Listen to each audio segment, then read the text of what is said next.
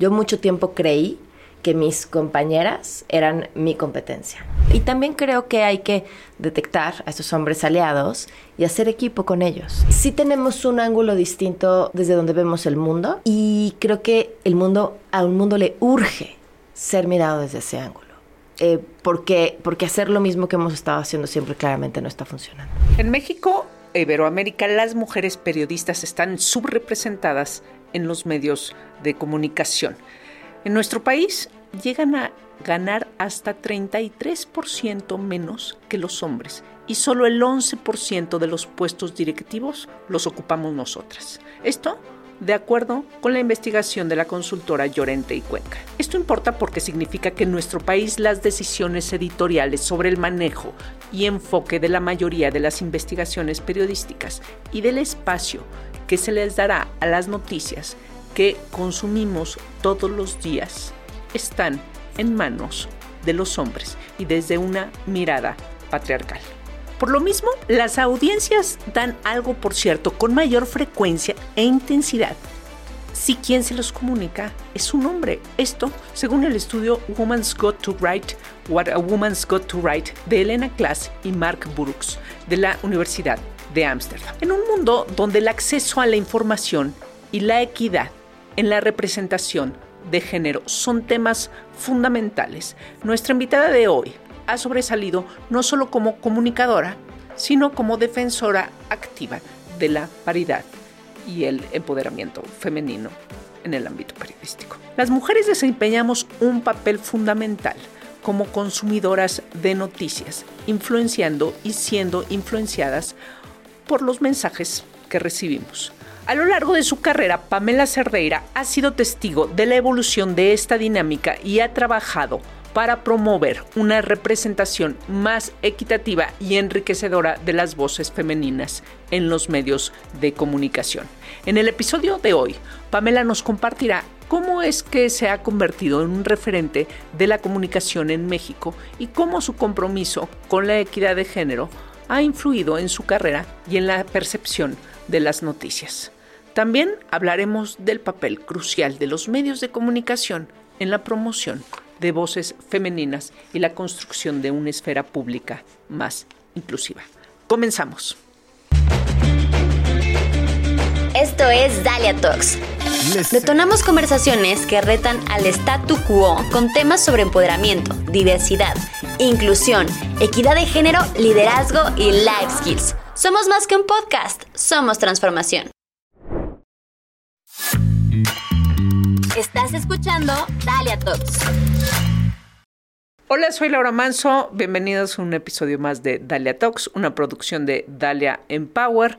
Eh, recuerden mandarnos sus comentarios, sus peticiones. Recuerden decirnos lo que les han parecido cada episodio, si les gusta, qué no les gusta, qué quisieran escuchar. Eh, hoy tenemos a Pamela Cerdeira, como ya les eh, comentamos. Ella es maestra en periodismo por la Universidad de Anáhuac, estudió la licenciatura en publicidad en el CECC, e Centro de Estudios en Ciencias de la Comunicación. Ha tomado diplomados de periodismo de investigación en CIDE, así como en The Center of Investigative Journalism. Empezó a trabajar en los medios de comunicación a los 17 años como locutora en ABC Radio, continuó en Alfa Radio, Grupo Radio Centro y luego eh, MBC Radio. En Televisión Azteca también ha trabajado, en Telefórmula. En 2021 cofundó Opinión 51 junto con Sandra Romandía y Stephanie Lewis, la primera y hasta el momento la única plataforma editorial conformada 100% por periodistas y escritoras femeninas. Bienvenida Pamela Cerdeira. ¿Cómo estás? Hola, gracias por invitarme. Gracias por estar aquí, eh, por venir a compartir eh, pues con, la audiencia de Dalia eh, pues un punto de vista que, que pues hay muchas mujeres en el periodismo, pero creo que tú tienes algo especial, un ángulo especial y una visión distinta que nos encantará que nos platiques. La primera pregunta que es, ¿por qué eres periodista? ¿Por qué te hiciste periodista? ¿Por qué quisiste ser periodista? A ver, yo creo que nunca lo planeé eh, como tal, pero yo me acuerdo de chiquita ver las noticias con mi papá y decirle, como muy enojada, así de, vas a ver que yo un día de grande voy a estar ahí, voy a decir toda la verdad. Y mi papá se atacó a la risa y me dijo, ajá. Pero también recuerdo ser muy niña y ver las noticias y no entenderlas. Y, y, me daba esta sensación como de, algo no me checaba decía, quizá yo no tengo la edad o, el conocimiento suficiente para entender de lo que están hablando, pero siempre había algo que, que me generaba como como, como un choque ahí, ¿no? En la cabeza. Y con los años entendí que, que pues que no era yo, que las personas que estaban siendo protagonistas de la noticia generalmente estaban mintiendo. Y, y, por eso a mí eso que estaba viendo no me hacía sentido y no me machaba y no me cuadraba. Entonces, a mí lo que me mueve es eh, mi curiosidad, estoy llena de preguntas todo el tiempo y quiero encontrar caminos para acercarme, si no a las respuestas, quizá a otras nuevas preguntas. Y, la otra sí, eh, pues un sentido como por, por la justicia y la verdad. Y, no lo digo desde el ámbito así de vamos a salvar, no, pero, pero entender qué está pasando y, conocer. Eh, si, si tú no sabes y no entiendes el mundo en el que te encuentras, no lo vas a poder cambiar. Y, el periodismo busca eso, acercarnos a lo que está sucediendo, a conectarnos con la realidad, a conectarnos con la verdad. Y hoy, sobre todo, en un mundo tan lleno de eh, herramientas digitales para comunicar con tanta rapidez, pero también para engañar, eh, ese, ese acercamiento la verdad es todavía muchísimo más necesario. Entonces me preguntaste cómo lo decidí. Yo, yo, yo estudié publicidad, yo quería ser creativa, escribir, hacer anuncios de televisión, eh, y porque me gusta mucho escribir y me gusta mucho el área creativa y me apasiona. La vida y el trabajo me fueron llevando por los medios de comunicación. Y cuando dije, yo quiero estar en un espacio de noticias, no lo logré. Eh, busqué, toqué base en algunos noticieros así, y me dijeron, no, no, no, no, no. Eh, y, después, por suerte, alguien me dijo sí y me abrieron las puertas y entonces me seguí preparando académicamente ya en ese rubro con temas de periodismo de investigación, una maestría en periodismo y tal, porque, porque además uno sabe y creo que es algo muy femenino, o sea, bueno, muy de mujeres, es como, sí, estoy aquí y la experiencia me va a ir dando el conocimiento, pero, pero nunca es suficiente, ¿no? Y tenemos que como demostrarlo más. Entonces, sí es la experiencia, pero hay que estudiar y hay que prepararse y hay que seguir tomando clases y hay que seguir buscando y hay que seguir leyendo y así fue como ya me fui encaminando hacia el periodismo. Había un tema en específico de, de la agenda, de lo que cubrían los medios, que te interesara más. ¿Había algo que te llamara más la atención, que te preocupara más de, pues, la variedad? Es una gran pregunta. Me interesa todo. Es, y es un problema, porque entonces nunca te especializas, ¿no? Eh, me, interesa el tema de la política, pero no, no, no la política per se, o los personajes, o la grilla, sino porque son quienes están tomando las decisiones que terminan trascendiendo nuestra vida diaria. Entonces ahí es donde ese ángulo me interesa muchísimo. Pero me gusta y me apasiona muchísimo el tema tecnológico. Eh, sin ser especialista en ello. Eh, soy como, eh, pues de estas, ya sabes, este, como niño en panadería me veo, ¿no? Así viendo todo lo que está pasando y tratando de imaginar cómo lo podemos utilizar para acercarnos este, a la verdad. Y, y los temas de, los temas sociales, porque, a ver, lo vivimos todos los días. Si yo voy y levanto una denuncia y de pronto siento que el sistema está en mi contra, que el Ministerio Público me dice, ay, ¿para qué denuncia? Mire, no va a pasar nada. O de pronto te empiezan a pedir tanta información que empiezas a sentir miedo del cuate del Ministerio Público, más del que te robó, lo que sea. Y, y pienso, sí, nosotras, con cierto conocimiento, con cierto poder que te da la exposición mediática o en redes sociales y tal, atraviesas por eso, ¿qué está pasando la gente que no tiene una herramienta a su disposición? Que a lo mejor no eh, ha tenido eh, cierto conocimiento de instituciones a las que se puede acercar, eh, que no sabe que hay ciertos derechos que le protegen, que no sabría con quién quejarse. Puf, si nosotros no servimos para ayudarles a eso, para darle voz a esas personas y para impulsarlas, ¿quién lo va a hacer? No lo va a hacer nadie. Y creo que ahí el periodismo también tiene muchísimo que, que, que, sumar, voltear ese foco a todas esas causas que para la mayoría no le importan. En efecto, y justo en esa variedad de temas y en ese, y en efecto el mundo ha cambiado mucho en el, eh, lo digital, pero, pero esta parte de, de, servicio, de informar, de qué le es útil a la gente, la visión es otra, desde otra narrativa que este, pues muchas veces en las que ha caído el periodismo, este, de contar historias que o no entiende la gente, ¿no? Como dices, la mayor parte de la gente no escucha noticias, o la que no escucha es porque no entiende.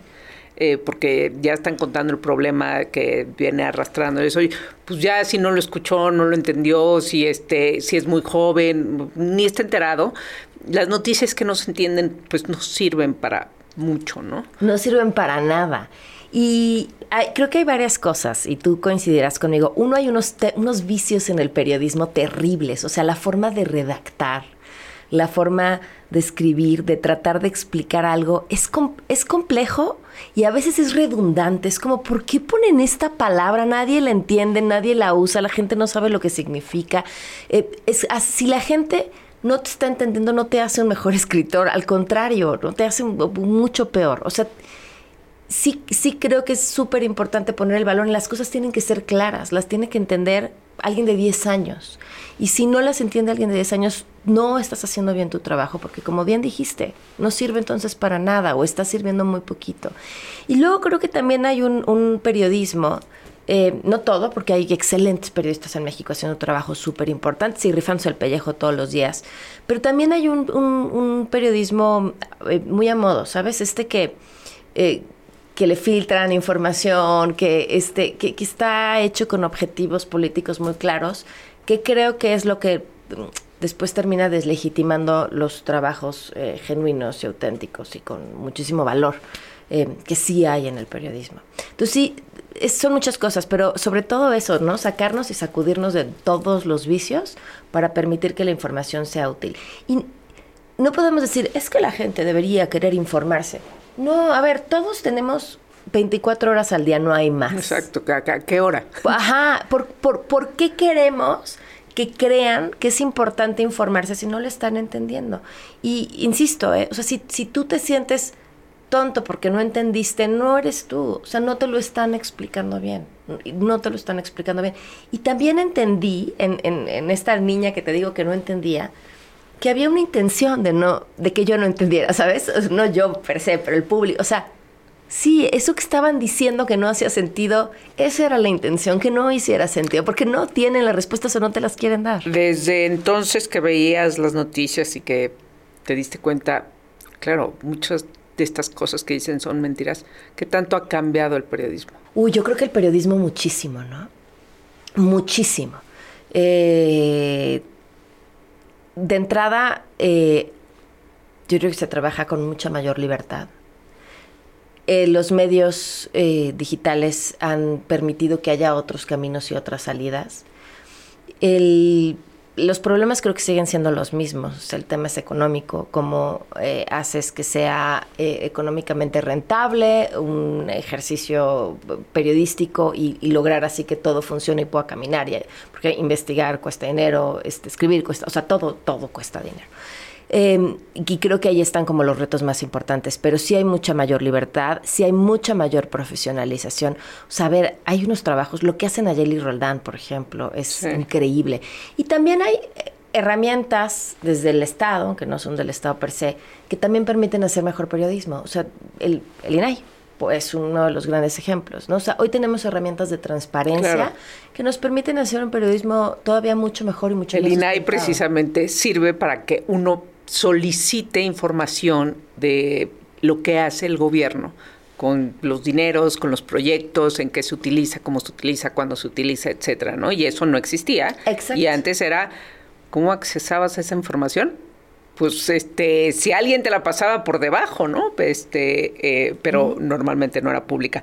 Ahora, tú como mujer, que has eh, trabajado para diferentes grupos de medios, dijiste hace rato. Casi este, todos, yo creo. Sí, ya este, vas palomeando, ¿no? coleccionaba eh, finalmente son, como muchas otras industrias, este, ámbitos patriarcales, ¿no? En donde si eres mujer, pues te creen la tonta, si eres este, pues medio guarita, pues no, pues entonces vete a, vete a dar el, clima, este, ponte una minifalda, eh, en fin, que ponerse una minifalda no tiene nada malo, pero hay toda una historia ahí al respecto. No, si tú te la quieres poner, si te la tienes que poner para dar si te la tienes que poner y este, etcétera. ¿Cómo? Porque, porque sigue sucediendo no solo en, el ámbito de los medios, sino también en muchos otros. Eh, y muchas mujeres de las que están, ¿no? Justamente del otro lado de este podcast, se enfrentan a ámbitos patriarcales. ¿Cómo sortear eso? ¿Qué has aprendido con los años a cómo se sortea el ámbito patriarcal? Ay, yo soy muy mala. Pero hay un libro maravilloso que se llama El Club de la Pelea Feminista. ¿Ya lo has leído? Es me parece que así es la, debe ser la guía de bolsillo con la que debes de titularte de la carrera. Ah, sí, pero antes lee este libro y entonces ya te damos tu título. ¿Cuál tesis? Lee el libro. Eh, a ver, creo que, creo que hay varias cosas que, que, se pueden hacer que podrían haber hecho la vida que podrían habernos hecho la vida más fácil a muchas. Eh, hacer equipo con otras mujeres de tu mismo espacio. Yo mucho tiempo creí que mis compañeras eran mi competencia con las que, porque en mi cabeza solo había un espacio disponible. Ese espacio podía ser eh, un espacio para conducir o un anunciante al que le va a hacer la mención, o sea, lo que fuera, ¿no? Solo había un espacio. Y, entonces me tenía que agarrar de las greñas con ellas para, porque solo hay un espacio. Después entendí que mi visión de lo que había era súper limitada. hay infinidad de oportunidades para todas, eh, más de las que podemos siquiera imaginar. Y que mis compañeras no eran mi competencia, sino eran mis compañeras. Y que si una crece, la otra puede crecer también. Es, van a decir pensamiento mágico, no sé, seguro hay una ciencia detrás de ello que no hemos descubierto, pero, pero sí hay, el sol sale para todas. Entonces, creo que una buena forma de hacerle frente a esos espacios que siguen dominados por hombres eh, es echarnos la mano. Si tú ves que le están eh, robando la palabra o que le interrumpen o que se están tomando crédito por algo que hizo tu compañera, pues no seas gacha. Di, hey, esa idea fue de ella, ¿no? Y creo que es una forma muy básica y muy simple de decir, aquí estamos, y hacer que esa voz, que generalmente es de un 30% en las mesas, pues se oiga como debe de oírse o con la proporción que tenemos allá afuera. Eh, sí estoy convencida que si no hay más mujeres eh, dirigiendo esos espacios, el camino va a ser imposible. Porque aunque hoy lo vemos más y tal, y estamos ocupando más espacios, eh, si las decisiones más importantes las siguen tomando solamente hombres, pues a qué hora, vamos a llegar, exacto. Y, y, hoy los medios de comunicación los siguen dirigiendo hombres. Eh, supongo que casi todos prácticamente. Y, y, ojo, y también creo que hay que detectar a esos hombres aliados y hacer equipo con ellos y, y, aprovechar esos espacios y esos lazos y demás para, para hacer equipos, que también hay muchos.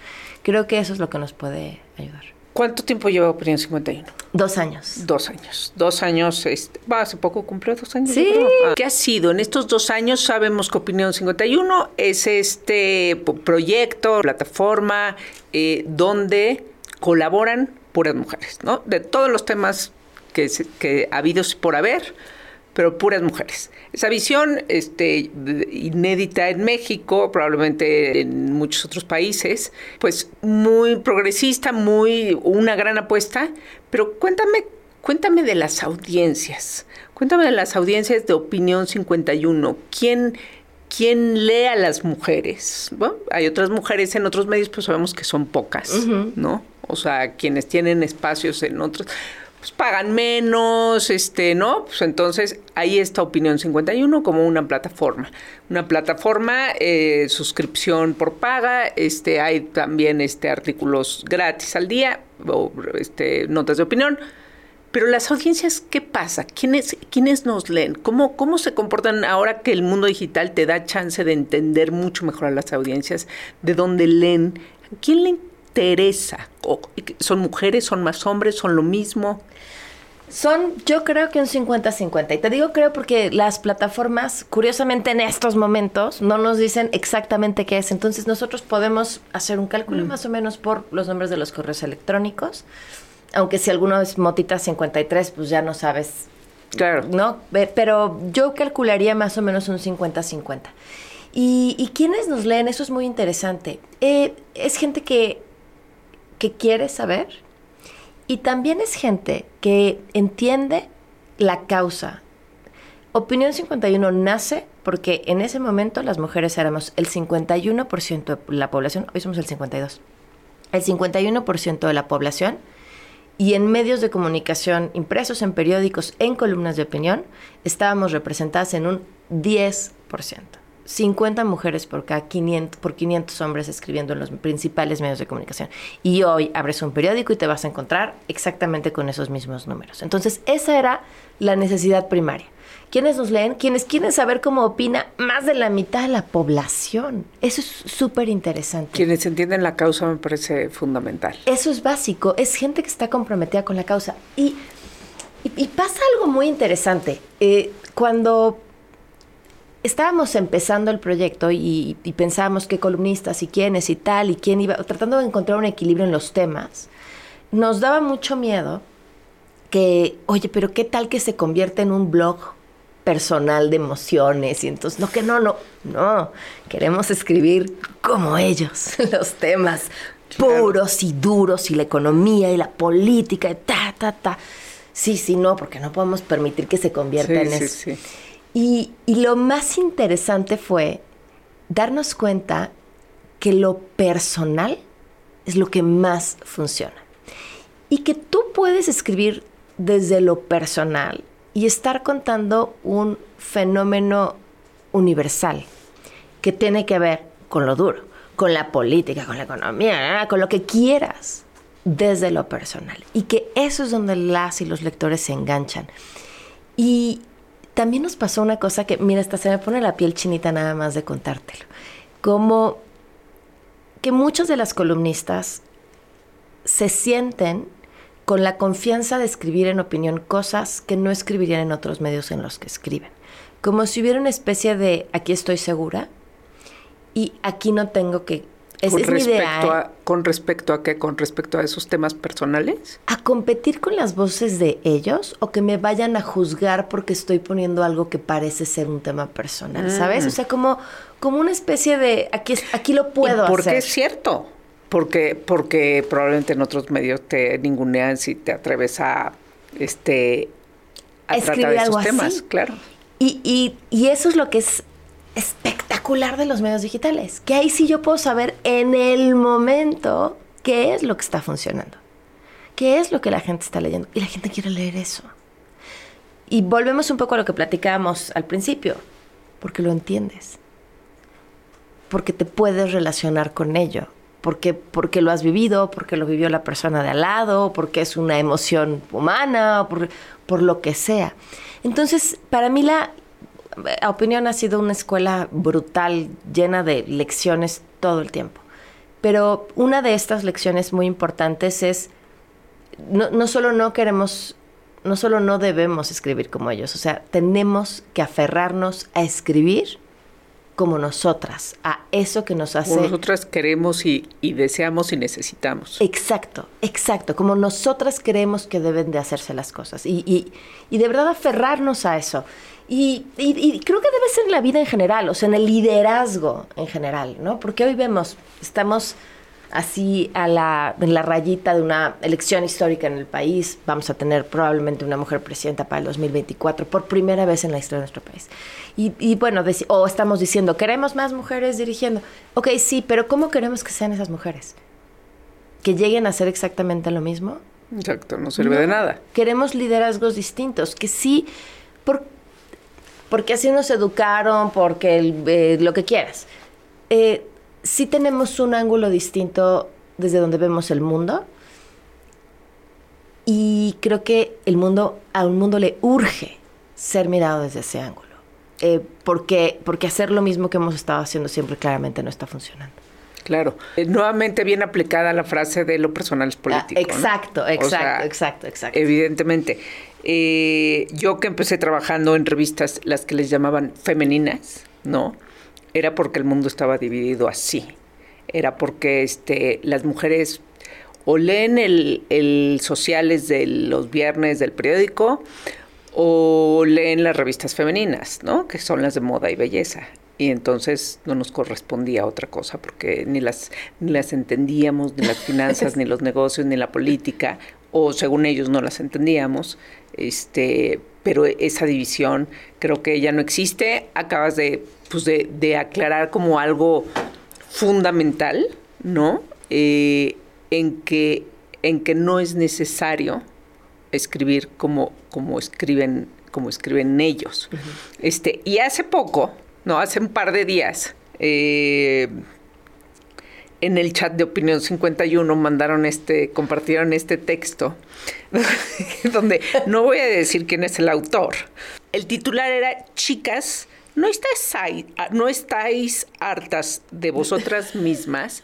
Y criticaba la manera en que, pues, hablaba de las escritoras y hablaba de libros, eh, en que las mujeres escriben así, de, o sea, como que ya, déjense de sus temas, los mismos de siempre, o sea, este, y dije, que, wow, ¿no? ¿Qué osaría? a, a, mí me dio risa, o sea, obviamente era un hombre, este, pues diciendo como la literatura está llena de mujeres y las editoriales están premiando mujeres este, ya, ¿no? Y pues claro, pues, de entrada es lo que se está vendiendo, ¿no? Este, pues que se entere que, que si es lo que se está vendiendo, este, ni modo, así son los por mercados. no están escribiendo las cosas que yo quiero leer? ¿Y por, ajá, ¿por qué no escriben de otras cosas como, como nosotros? Suegras malvadas, ¿no? ¿no? Este.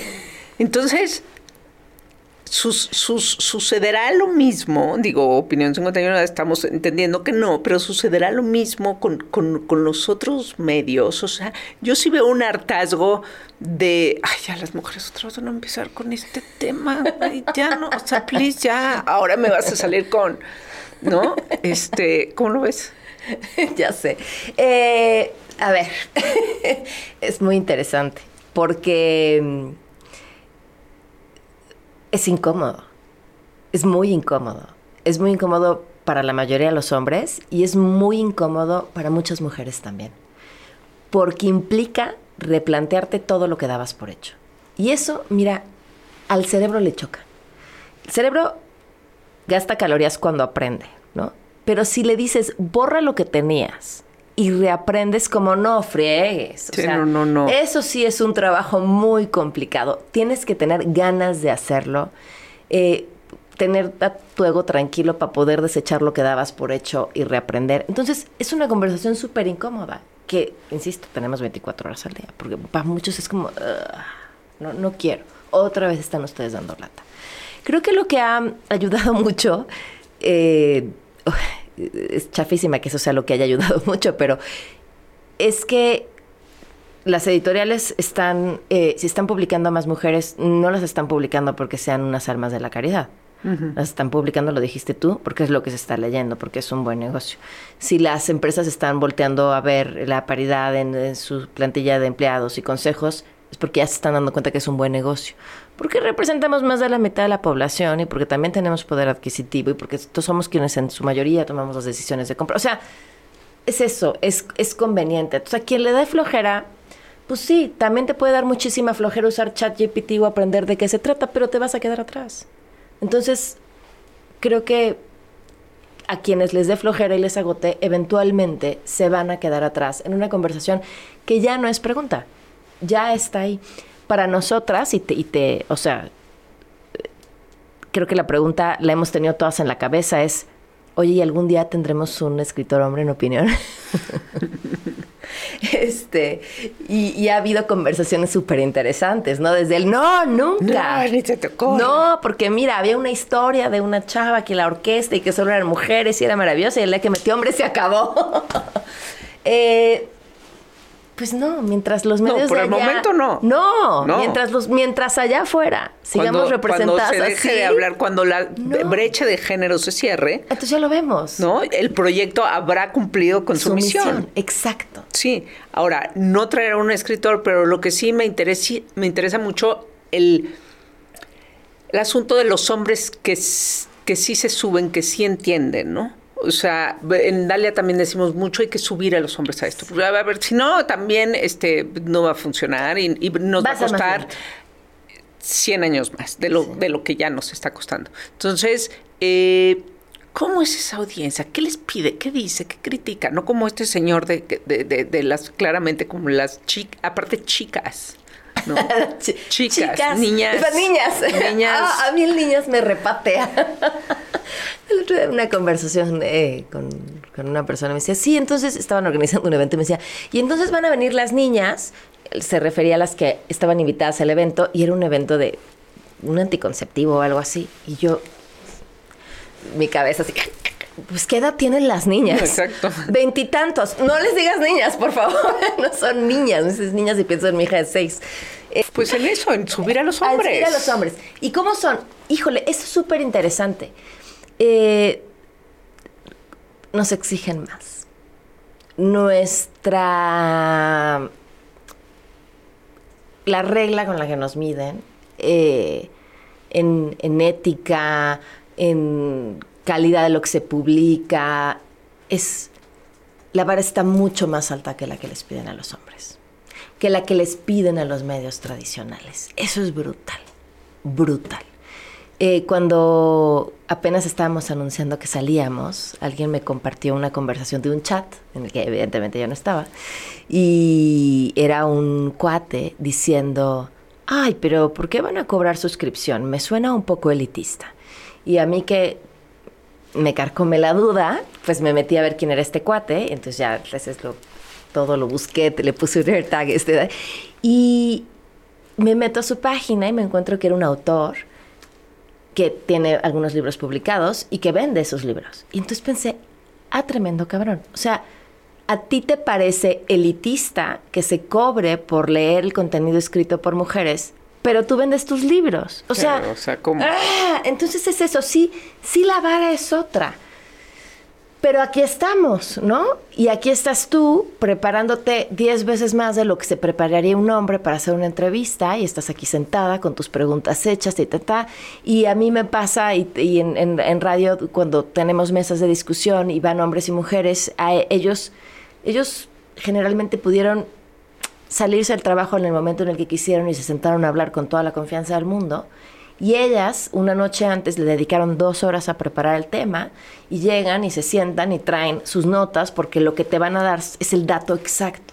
Eh, porque los otros tienen un exceso de confianza y nosotras no. No lo sé, pero pues ahí estamos, eh, dándole a los estándares de la maldita vara altísima que nos ponen. O sea, sí está ahí. Ahora, pero me decías, pero ¿quiénes son también? Hay, hay aliados maravillosos y él lo quiero mencionar porque creo que ha sido de los aliados más increíbles de opinión. Ricardo Blanco, por ejemplo, que desde el día cero fue cómo las ayudamos, desde donde esté, ha comprado suscripciones de opinión.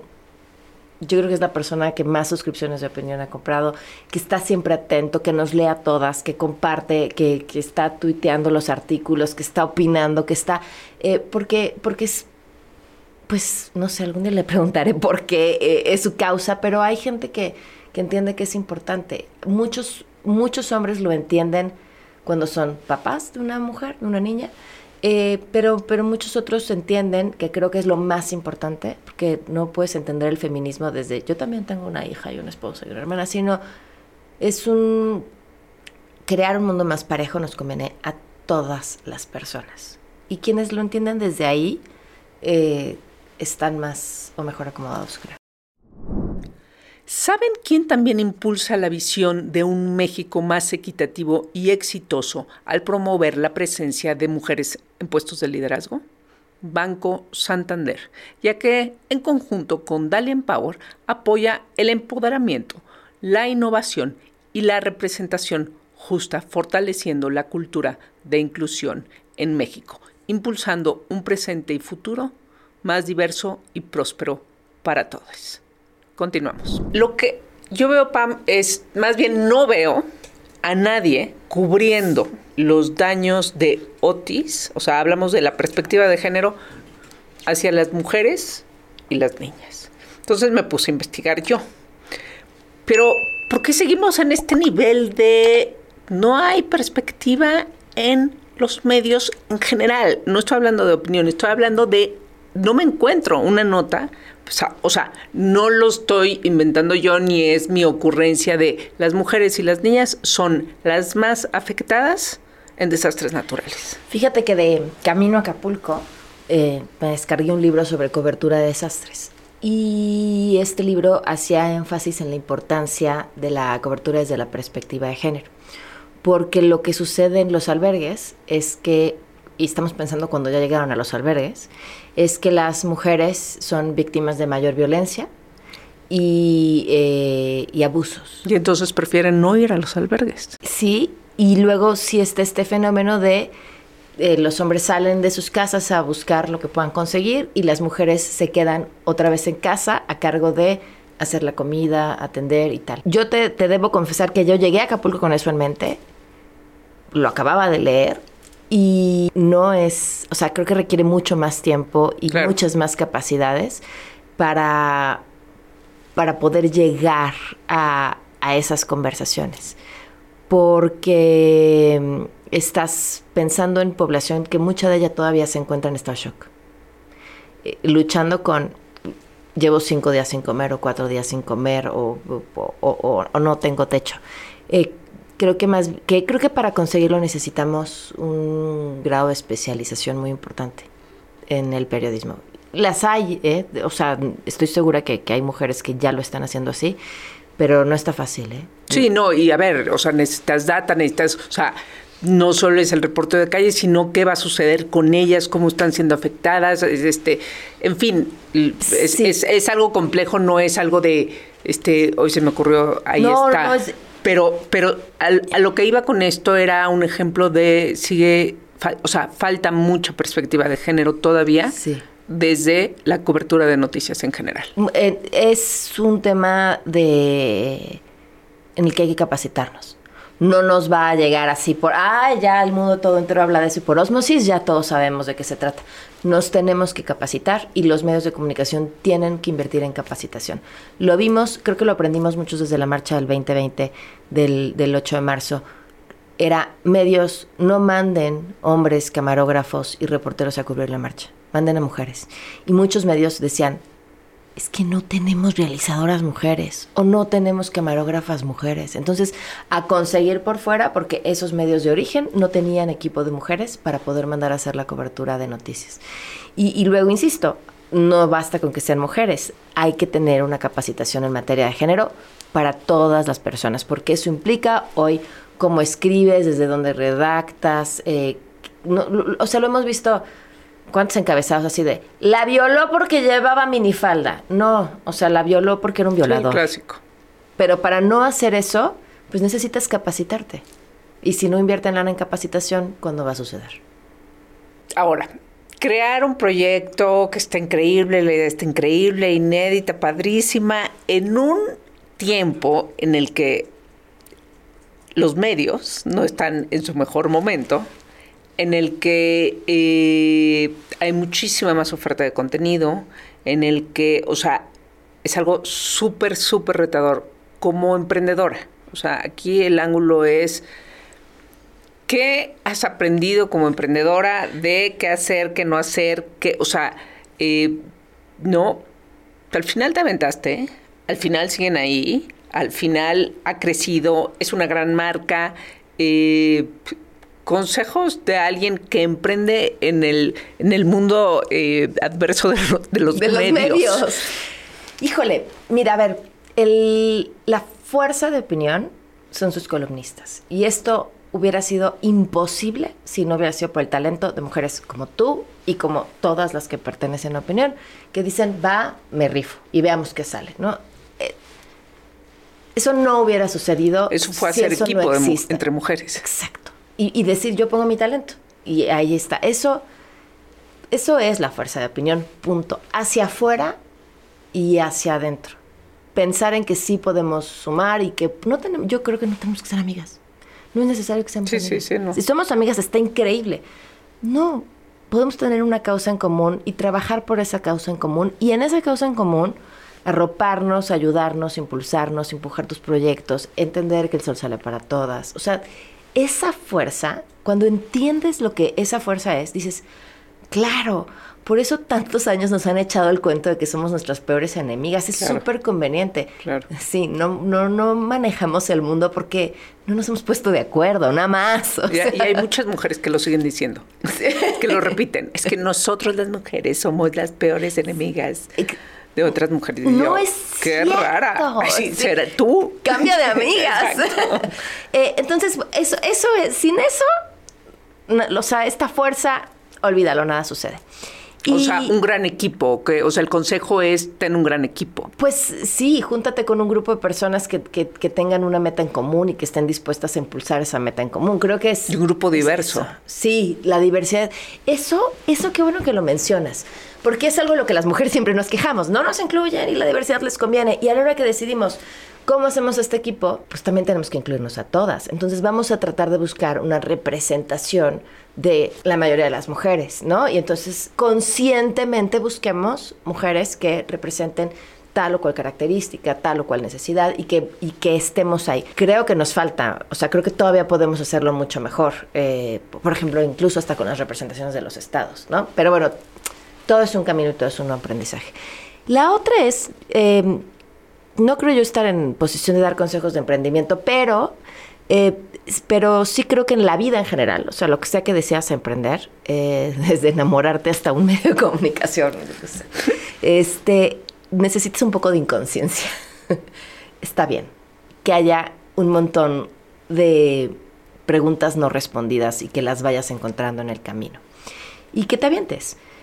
Y, y que puedes ir corrigiendo y aprendiendo. Y, porque si tienes, o sea, si sabes o si supieras, porque nadie podría, todo lo que va a pasar, entonces no te avientas, te gana el miedo, te gana el terror, te gana lo que te estás arriesgando. Entonces, esa inconsciencia creo que puede ser un impulso muy importante. Es decir, bueno, hay cosas que no sé, pero vamos. Opinión, por todas las que lo formamos, es un proyecto, te lo juro, bendecido, o sea, tiene una magia muy especial.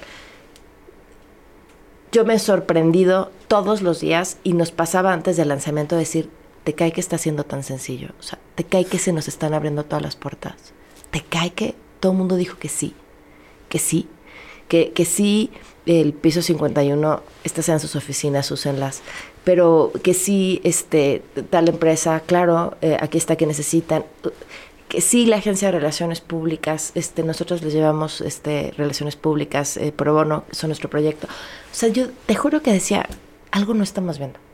O sea, algo va a pasar, algo malo va a suceder, algo, algo no estamos viendo. O sea, me daba miedo pensar en qué es eso que no estamos viendo, porque no puede ser que sea tan fácil. Y, creo que hay otra cosa como muy importante. Cuando leo el, el artículo de Ibabel, este que, que, que, es el que pone en el papel cuántos hombres hay escribiendo y cuántas mujeres está escribiendo, que es, la semilla de la idea de opinión. Eh, yo pensaba, tanto talento, años de conocimiento, de trabajo, de generar nuestras propias audiencias que no estamos utilizando, o sea, que no estamos sabiendo aprovechar que si nosotras lo, juntamos podemos crear algo. Entonces, creo que parte de, su magia es una lección de tienen que confiar en ustedes. Y cuando confías en ti, entonces suceden esas cosas increíbles. ¿no? Que un poco al decir la gente no tiene tiempo de ver las noticias, la gente no tiene este la vida este nos alcanza todos los días, este uno se dedica a lo que se dedique y parece que cada día más, o sea, vivimos yo digo que es, es muy poco sano como vivimos este, la verdad, o sea, el, el, la velocidad del ritmo, ¿no? Si piensas en este, la, la vida de tus abuelos, este, pues era completamente distinta en cuestión del ritmo y cómo pasaban las cosas, etcétera. Pero bueno, eh, ¿tú qué les dirías a las mujeres? En efecto, ok, este, justamente sobre, sobre informarse, aunque dices que, no deberíamos estar diciendo eso, pero, pero sí, sí sabes la relevancia y la diferencia ¿no? Igual y, es realmente una recapitulación de muchas cosas que has dicho, por lo importante que es que lo personal es político, ¿no? O sea, que, que las historias personales este, y, que, y que, que, importan en, no solo en el sentido individual, sino en el sentido social, este, eh, la diferencia que haría, o qué recomendación harías justamente eh, a la gente sobre, sobre el mundo de las noticias, este, eh, la opinión, las, las notas de opinión, el, el, el también leer cómo piensa el otro, ¿no? Claro. Esto de no hay tiempo, o sea, de no hay tiempo, fíjate que yo hace poco me di cuenta que si le dedicaba menos tiempo a mis redes sociales tenía más tiempo para leer. Pero era así de estos dos días que casi no me metí a Twitter pude leer un libro. ¿no? Dices, wow, creo que estoy invirtiendo mi tiempo en el peor lugar de todos, cuando estoy en el scroll o no sé qué. Eh, creo que hay dos cosas. El, si tú estás informándote, porque lo estás haciendo, aunque estés digas, voy a perder el tiempo en las redes sociales, de cierta u otra forma te está llegando información y quien la está eligiendo es un algoritmo que lo que busca es que te quedes enganchada. Si tú decides que leer, un diario o dos o tres, opinión 51, que mejor. Eh, no estás dejando tu cerebro, tu conocimiento, incluso hasta tu corazón en manos de un algoritmo, sino estás decidiendo de qué calidad quieres que sea esa consistencia, eso que te entra a, tu cabeza. Em, tengo un amigo que dice que su cabeza es como una un, este, un mason jar estos donde vas echando así de, ay, me sobra una tuerquita, ay, este tornillo, quién sabe de qué es, pero pues ahí lo guardo. Y el día que necesitas vas y buscas y entonces vas sacando así. Creo que esa es un poco la cabeza de todos y de todas. Y lo que estás leyendo y la información que estás eh, consumiendo es ese jarrón. ¿Qué quieres que haya en ese jarrón? ¿Qué, qué calidad de contenidos quieres? Eh, a mí me ha pasado que después me doy cuenta que paso una larga cantidad de tiempo leyendo los comentarios a las notas, no, no, no, no opinión en general, o los comentarios a los tweets. Y digo, ¿por qué estoy llenando el jarrón de eso? ¿O no? ¿eh? ¿Es una manera de conocer a la gente? Ajá. Si fueran en opinión, sí. Ajá. Que en opinión pasa un fenómeno súper interesante y ahorita te lo explico. Pero, pero no necesariamente. O sea, tú y yo sabemos que muchos de los comentarios a las notas en los grandes, o sea, en los grandes diarios, a los tweets, pues tienen una intencionalidad muchas veces, ¿no? La gran mayoría tienen una intencionalidad propagandística. Tú estás llenando tu cabeza de eso. Está bien si eso es lo que decides. Pero pues yo prefiero leer qué piensas tú. ¿No? O, o, o, sea, o leer qué piensa Sofía Segovia, o leer qué piensa, o sea, porque de eso quiero llenar mi jarrita. Entonces, hacer ese ejercicio consciente, porque tu tiempo es limitado y entonces a qué lo quieres dedicar. Creo, que, creo que va un poco por ahí. Y no está fácil porque las redes sociales y los comentarios y los tweets y lo que te llega está diseñado para que te quedes ahí como si estuvieras consumiendo cucharadas de azúcar. Así Ajá, y cada día va a ser más difícil. Sí, sí, no puedes salir de ahí. Eh, entonces, pues, eh, ¿qué quieres? ¿no? ¿Qué, le, ¿Qué, le, vas a echar a tu jarrón? Creo. Al final todos consumimos información, todos consumimos contenidos. Sí. Todos. Sea una serie de televisión, una película, un libro, periódicos, noticias, este, pues lo acabas de decir muy bien. Tú decides qué, cuánto, redes sociales, cuánto no se consume, ¿no? Eh, ¿Qué es lo mejor que haces, Pamela? ¿Qué es, ¿Para qué eres buenísima? Tengo un talento para dormir. Más allá de dormir, que está muy bien para, para la salud este, y para, para este, aguantar esos este, ritmos de vida. Eh, ¿Cuál es tu habilidad? O sea, la que, la que así, no te falla. No te falla la comunicación, la empatía, este, la negociación. Eh, y cuéntanos alguna, algún ejemplo, alguna historia para cerrar esto. Eh, justamente en donde digas, claro, es que soy buenísima negociando. ¿No? No, no soy buenísima. me Sofía Macías dice que si no sabes algo, para todo hay un libro. Entonces, las cosas que sé que no soy buena, he buscado el libro y como si fueras al gimnasio me he convertido en buena. Por ejemplo, me he descubierto una buena vendedora. No me he descubierto, me he construido una buena vendedora. Bueno, eso es una habilidad que No, no, pero para sobrevivir en el mundo, claro, se desarrolla. Todo se puede, pero yo creo que todo se puede desarrollar. Todas. Hay una. La de canto es la que más trabajo me ha costado. Bueno, esa está, está bien. Creo que podrá sobrevivir pero no pienso vivir de ella, entonces nada más es para no molestar demasiado a los demás. No, híjole, yo creo que eh, traducir las cosas a un lenguaje que sea comprensible. Y, y, sí es importante reconocerlo como habilidad porque no todo mundo puede hacerlo. y esto es algo que nos pasa a las personas en general. Creemos que lo que se nos da fácil, todo el mundo lo puede hacer porque tú dices, pero si es tan fácil, ¿no? Entonces todo el mundo puede hacer una entrevista en un podcast, este, porque pues, no te costó trabajo, te sentaste y pero está no, no, no, no. Exacto. lo sabes hacer y lo desarrollas, este, o a lo mejor se te da y entonces como tienes esa habilidad, pues crees que todo el mundo lo puede hacer. Yo creo que, yo creo que mi talento es ese. O sea, sí, sí sé traducir las cosas en una forma en la que sea sencilla de entender. Y eso la gente lo agradece Sí. Brutalmente. Sí. O sea, desde las noticias, pero desde todo en general. Luego hay gente que tipo habla y dices, ¿qué? ¿Qué intentó? ¿Qué dijo? Te juro que yo he descubierto que eso, cuando, cuando no entiendes es que te están queriendo engañar. Es, o sea, sí, pero uno empieza, no, seguro soy yo, mis capacidades. Claro, ah, pregunta. pregunta y pregunta y pregunta y pregunta y pregunta hasta que te claro. Si no te queda claro, te están escondiendo algo, es lo más probable. Buenísimo. ¿Qué le recomendarías a las mujeres que quieren ser periodistas? Eh, que lean muchísimo, que nunca se dejen de preguntar. Eh, la curiosidad es la, la la cualidad creo que más importante y, las que las puede llevar a los lugares más interesantes. Pamela Cerdeira, ¿cuáles son tus redes sociales? Arroba Pam Cerdeira en todos lados, menos en YouTube, que estoy como Pamela Cerdeira. Gracias, gracias por, por estar aquí. Eh, gracias por, por venir, por compartirte, por venir a dar. Yo quiero saber tú qué les recomendarías a las mujeres periodistas. Yo siempre les digo que lean. O sea, el periodista es, es claro, yo, yo he ejercido más como editora que como periodista en la calle y de, ¿no? de investigación. Pero era fundamental estar un paso adelante en información para poder decir qué es lo que vas a traerle a la gente que le sirva y que le, este, ¿no? Y que que pues sí es una carrera de súper pasión, de súper pasión. O sea, este, ¿no? Los buenos periodistas que son eso, pues súper apasionados, ¿no?